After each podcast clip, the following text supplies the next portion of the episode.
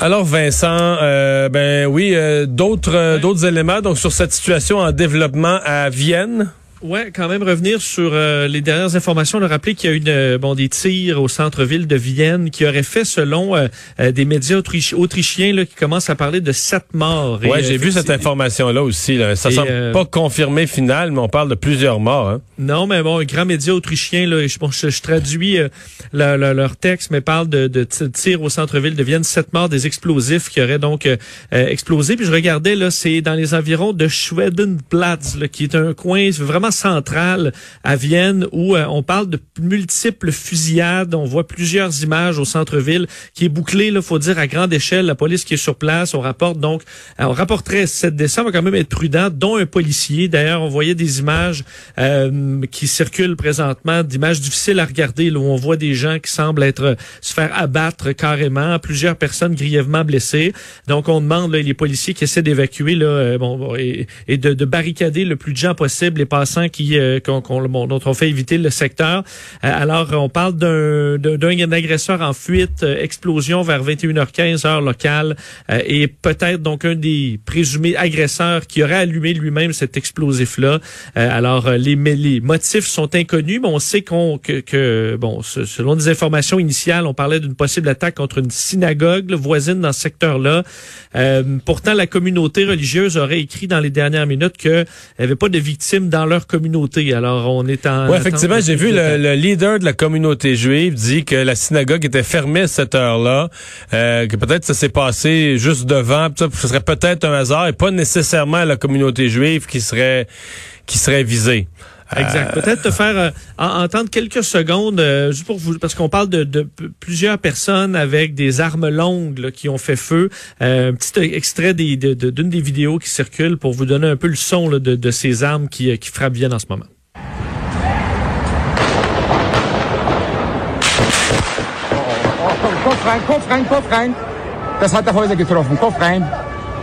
Alors, plusieurs ont dit, croyaient que c'était euh, des pétards. effectivement, à l'oreille, on peut, on, peut confondre ça, surtout avec l'écho sur les édifices.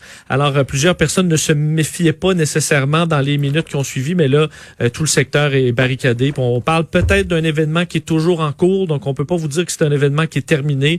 les non, parce que sur les quatre, on disait qu'au ouais, au départ, il y avait quatre agresseurs. Il y en aurait peut-être un qui aurait été arrêté ou abattu par les policiers, un autre qui se serait fait. On, on voit toutes sortes de choses qui se seraient faites, mais il en resterait en circulation Là. Exact. Donc, c'est peut-être quelque chose qui est toujours en cours. On parlait de gens qui étaient peut-être pris en otage. Donc, ça, c'est des informations non confirmées. Euh, mais effectivement, il y a certains rapports qui, qui, font état de prise d'otage. Alors, un événement euh, tragique qui frappe euh, une des plus belles villes du monde, hein, tu le disais, et qui, qui, qui est toujours en... Dès qu'on a des informations, on vous en fait part. Il y a beaucoup de parallèles à faire avec Québec. Une belle ville, assez sécuritaire en général, même très sécuritaire en général, tranquille, axée sur la culture, le patrimoine. Beaucoup, beaucoup, beaucoup de parallèles qu'on peut se faire avec Québec. D'ailleurs, parlons-en de cette nuit d'horreur à Québec, parce que là, il y aura... Évidemment, on se tourne vers ces deux personnes euh, injustement décédées et on tente de leur rendre hommage. Oui, d'ailleurs, je suis allé faire un tour. Bon, je suis à Québec. Je suis allé hier. je suis retourné il y a un peu plus de deux heures euh, devant la maison de Suzanne Clermont, là, sur la rue des Remparts, un des coins euh, où les gens se sont naturellement recueillis. Surtout au départ, hier, c'était les voisins, les amis euh, les, plus proches. J'ai parlé à, plus, à certains d'entre eux et bon, tout le monde avait les mêmes mots. Là. C'est sourire, rayon de soleil, gentillesse pour Suzanne Clermont. Et là, on invite, Monsieur, Madame, tout le monde s'est ajouté. Là, quand je passais cet après-midi, il y a des gens de plus loin là, qui allaient déposer des fleurs, des, des chandelles. Donc aujourd'hui, ce soir, à 19 19h euh, une soirée de partage à la chandelle qui est organisée devant le domicile de Suzanne Clermont, donc sur la rue des Remparts. Les gens sont conviés à apporter fleurs et chandelles.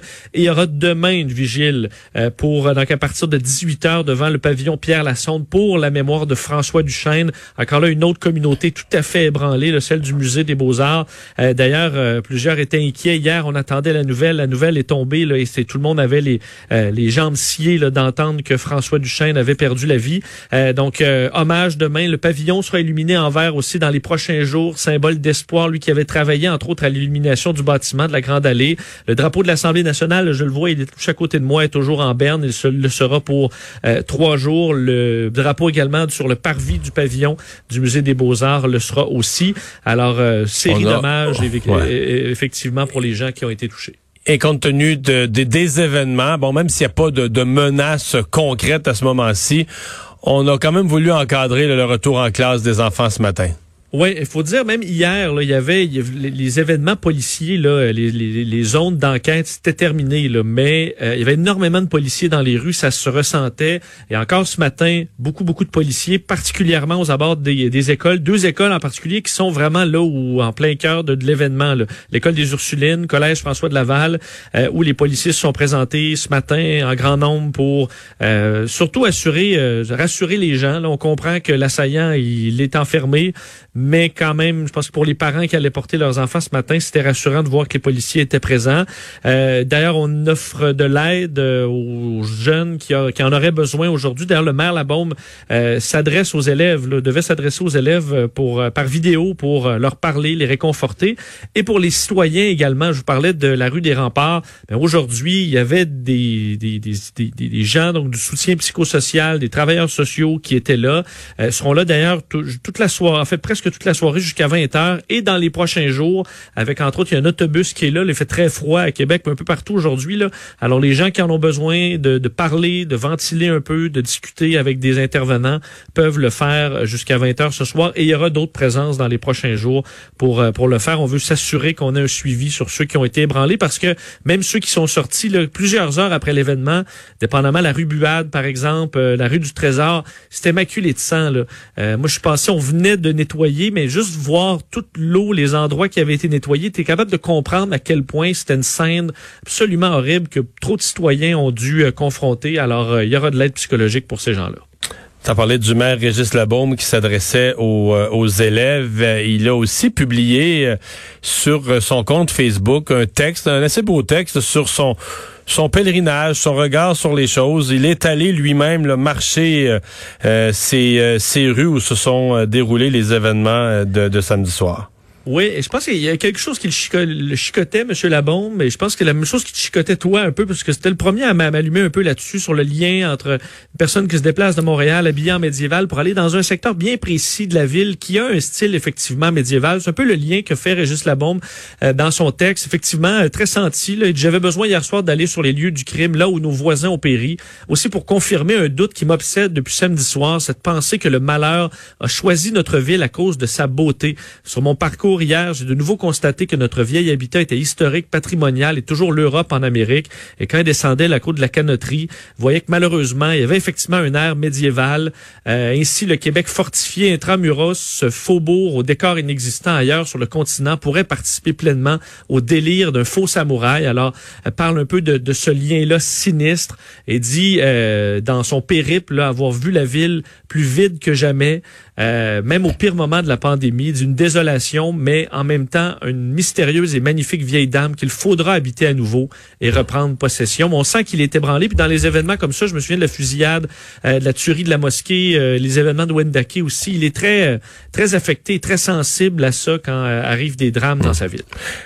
Finalement, il y, a toutes ces images sur le web qui circulent depuis euh, hier matin. En fait, c'est que des gens pensaient avoir peut-être capté des images là, du euh, du tueur, euh, mais finalement, c'est juste la confusion. C'est une autre personne déguisée qui avait aucun rapport dont les images ont circulé. Là. Ouais, c'est quand même un rappel pour l'événement en cours dans la fusillade à Vienne. Il faut toujours être vraiment, vraiment prudent avec ce qui circule sur les réseaux sociaux, les images. Il y a effectivement plusieurs images qui ont circulé, là, été partagées beaucoup comme étant des, des, des images de l'auteur de ces deux meurtres et bon et les tentatives de meurtre à Québec. On voyait un homme là avec une espèce de grand tissu blanc, euh, les cheveux longs euh, sur le sur le visage, en fait, qui représentait plus le, le, personnage de Samara. Euh, et on le voyait traîner quelque chose qui aurait pu ressembler à un sabre. Finalement, c'est un morceau de tuyau. C'est une personne qui avait aucun lien avec l'événement. Les policiers, d'ailleurs, l'ont contrôlé pendant l'événement. Ça a été confirmé et il n'y avait aucun lien. Donc, on comprend que dans le soir de l'Halloween, il y a des gens qui se promènent avec des, des styles un peu louches, mais c'était pas du tout la description que les policiers cherchaient à ce moment-là. Alors, l'individu tout en blanc, les cheveux longs, l'air un peu fantomatique qui circulait dans la ville euh, de Québec dans la nuit de vendredi à samedi. Ce n'était pas l'assaillant. Sachez que si vous avez vu ces images, ce sont des images réelles, mais on ne parle pas de du tueur du tout dans ces images. Merci Vincent. Merci.